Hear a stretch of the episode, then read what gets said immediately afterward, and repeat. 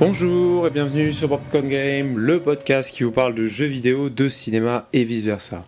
Voilà, on se retrouve pour un nouvel épisode. Euh, ça fait quelques mois d'ailleurs que nous n'avons pas tourné, mais nous étions pas loin, nous étions partis en vacances hein, en France bien sûr, hein, avec notre petite Nintendo Switch, d'où le crash test d'aujourd'hui euh, sur Crisis Remastered euh, sur Nintendo Switch.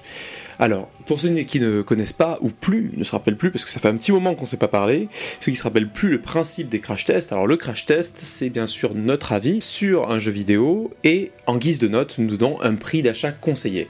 Voilà, donc euh, pour Crazy Semester, la conclusion de ce test sera est-ce que le jeu vaut la peine d'être acheté au prix auquel il est vendu euh, en grande majorité et dans la plupart des, euh, des boutiques en ligne ou physiques dans lesquelles vous pouvez le trouver? Donc, pour revenir à Crisis Master, euh, c'est un jeu qui est sorti sur Nintendo Switch euh, le 23 juillet dernier.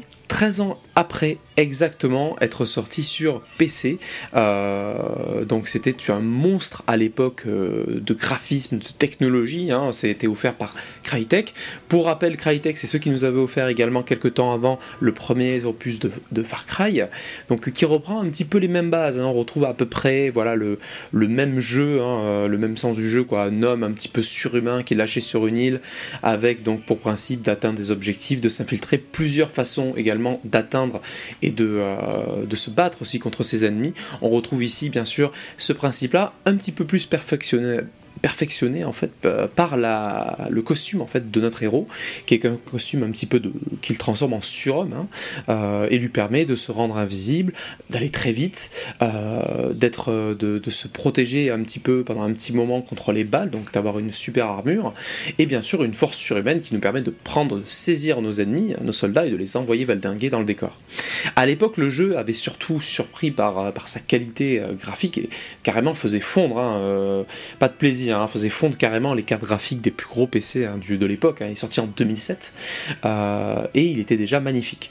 Donc pourquoi un remaster? Bah, Parce que oui, en 2007 quand même la technologie a énormément évolué depuis. Aujourd'hui, on se retrouve, enfin, on peut faire énormément de choses. Alors est-ce qu'on retrouve toujours ce plaisir euh, dans ce Crisis euh, Est-ce que ça, est-ce que ça vaut la peine d'avoir ce Crisis sur Nintendo Switch?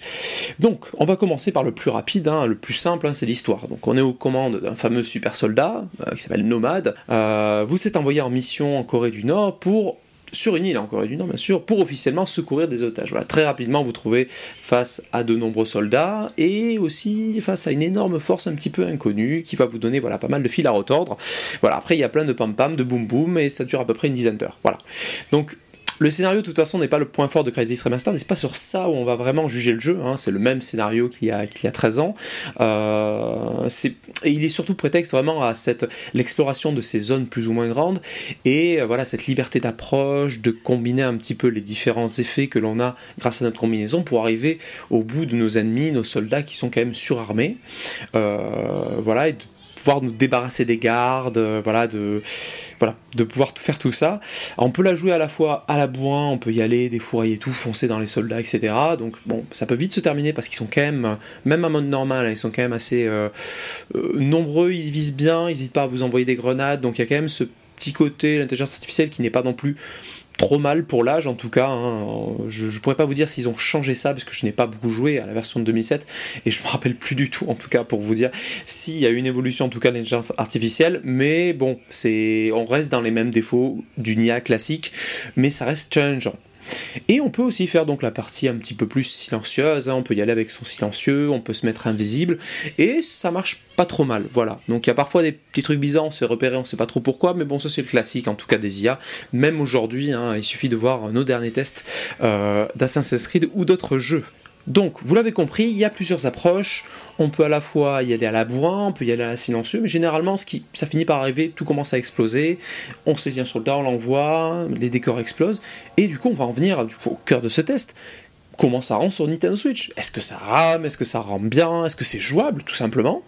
Alors, autant aller directement au but, déjà, la première bonne nouvelle, c'est que c'est impressionnant. Voilà, la Nintendo Switch nous bluffe dans ce jeu, puisqu'elle arrive à suivre, elle affiche un jeu qui est potentiellement, qui, assez correct. Là, je commence juste par la version portable, attention, hein. la version dock, je vais y revenir après parce que c'est différent. La version portable est impressionnante. On a quand même une licence affichage qui est appréciable. On a une fluidité qui est globalement constante, sauf durant les scènes d'action où vraiment là c'est chaud. Ça, c'est peut-être le point un peu négatif, c'est que euh, bah les décors explosent, les arbres tombent quand on tire dessus, donc il y a énormément de détails qui sont gérés, ce qui est bluffant. Et effectivement, quand on est sous les feux ennemis où ça arrive de partout, c'est un peu plus dur à jouer.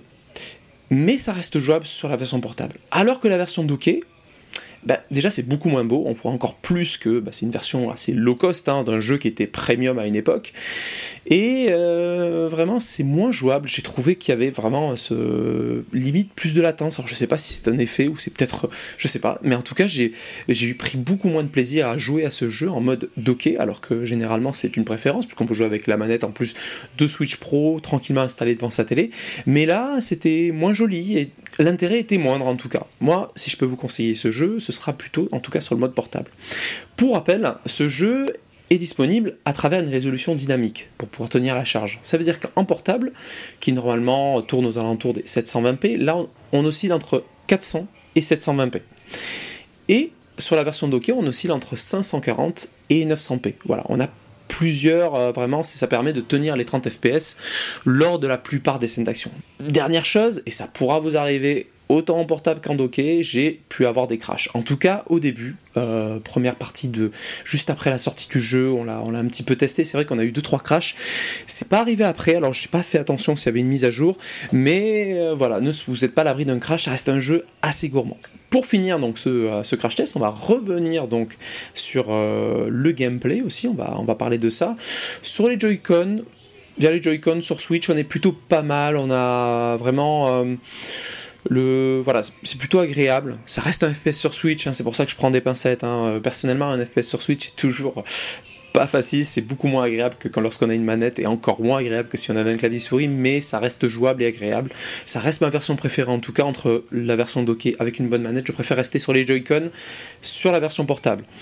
La seule chose que je n'ai pas trop aimé, c'est le gyroscope. J'ai trouvé que c'était, en tout cas, moi je l'ai pas trouvé forcément agréable. Je préfère jouer et rester vraiment maître avec les joysticks. Surtout qu'en plus dans les scènes d'action ça part de partout, il suffit qu'on bouge un peu la Switch et là c'est parti. On a le, le viseur qui part en vrille, on comprend pas trop pourquoi. Donc euh, voilà, moi je vous de l'utiliser sans le gyroscope, mais globalement c'est jouable, c'est appréciable, on arrive à retrouver les raccourcis rapidement pour se rendre invisible, pour activer ses super pouvoirs, pour attaquer ses ennemis. Vraiment c'est un jeu qui, qui savoure plutôt pas mal.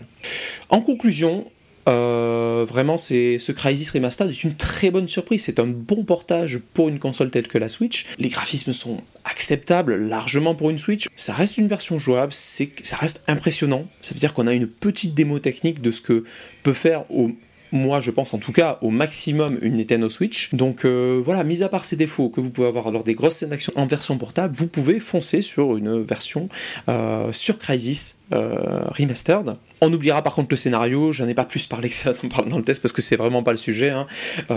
ça tient sur un petit mouchoir de poche, mais derrière on s'amuse, on n'a pas besoin du scénario pour s'amuser, ce n'est pas du tout l'intérêt du jeu. pour revenir du coup à la note finale du crash test, qui est un prix conseillé, donc le jeu est vendu au prix de 29,99€ dans la plupart des stores en ligne, même sur le Nintendo Store. Et nous vous conseillons de l'acheter au prix de 19,99€. Voilà, ce qui équivaut à une note à peu près de, de 14-15 sur 20 si vous êtes attaché à cette fameuse notation. C'est un bon jeu, mais non, ça ne vaut pas 29€. On reste quand même sur un remastered qui, vu la pauvreté, on va dire, la manque de puissance d'une Switch, au fond, n'apporte pas grand chose à la version originale, à part être disponible en portable. Donc, oui, c'est un tour de force, mais ça va pas vous changer la vie. Donc, si vous avez, si vous n'avez pas fait Crisis, vous pouvez le prendre sur Switch, ça va pas vous transcender, ça ne va, ça ne va pas avoir le même effet qu'à l'époque. C'est un jeu, on dirait un petit amusement. Ils ont essayé de faire une petite démo technique sur Switch, ça a marché, c'est agréable. Pour nous, ça ne vaut pas 30 euros. 20 euros c'est acceptable, et de toute façon dans quelques temps vous l'aurez sûrement en promotion sur l'eShop, ça arrive très souvent. Voilà. Ce crash test est donc terminé, merci beaucoup de l'avoir écouté, d'être resté jusqu'au bout. On se retrouve très vite sur Bobcorn Game pour d'autres crash tests ou d'autres news. N'hésitez pas à noter euh, et également à faire des commentaires sur ce podcast, ça nous aide à remonter du coup derrière et à vous faire aussi d'autres euh, d'autres podcasts pour la suite autour du jeu vidéo ou du cinéma. Merci, à la prochaine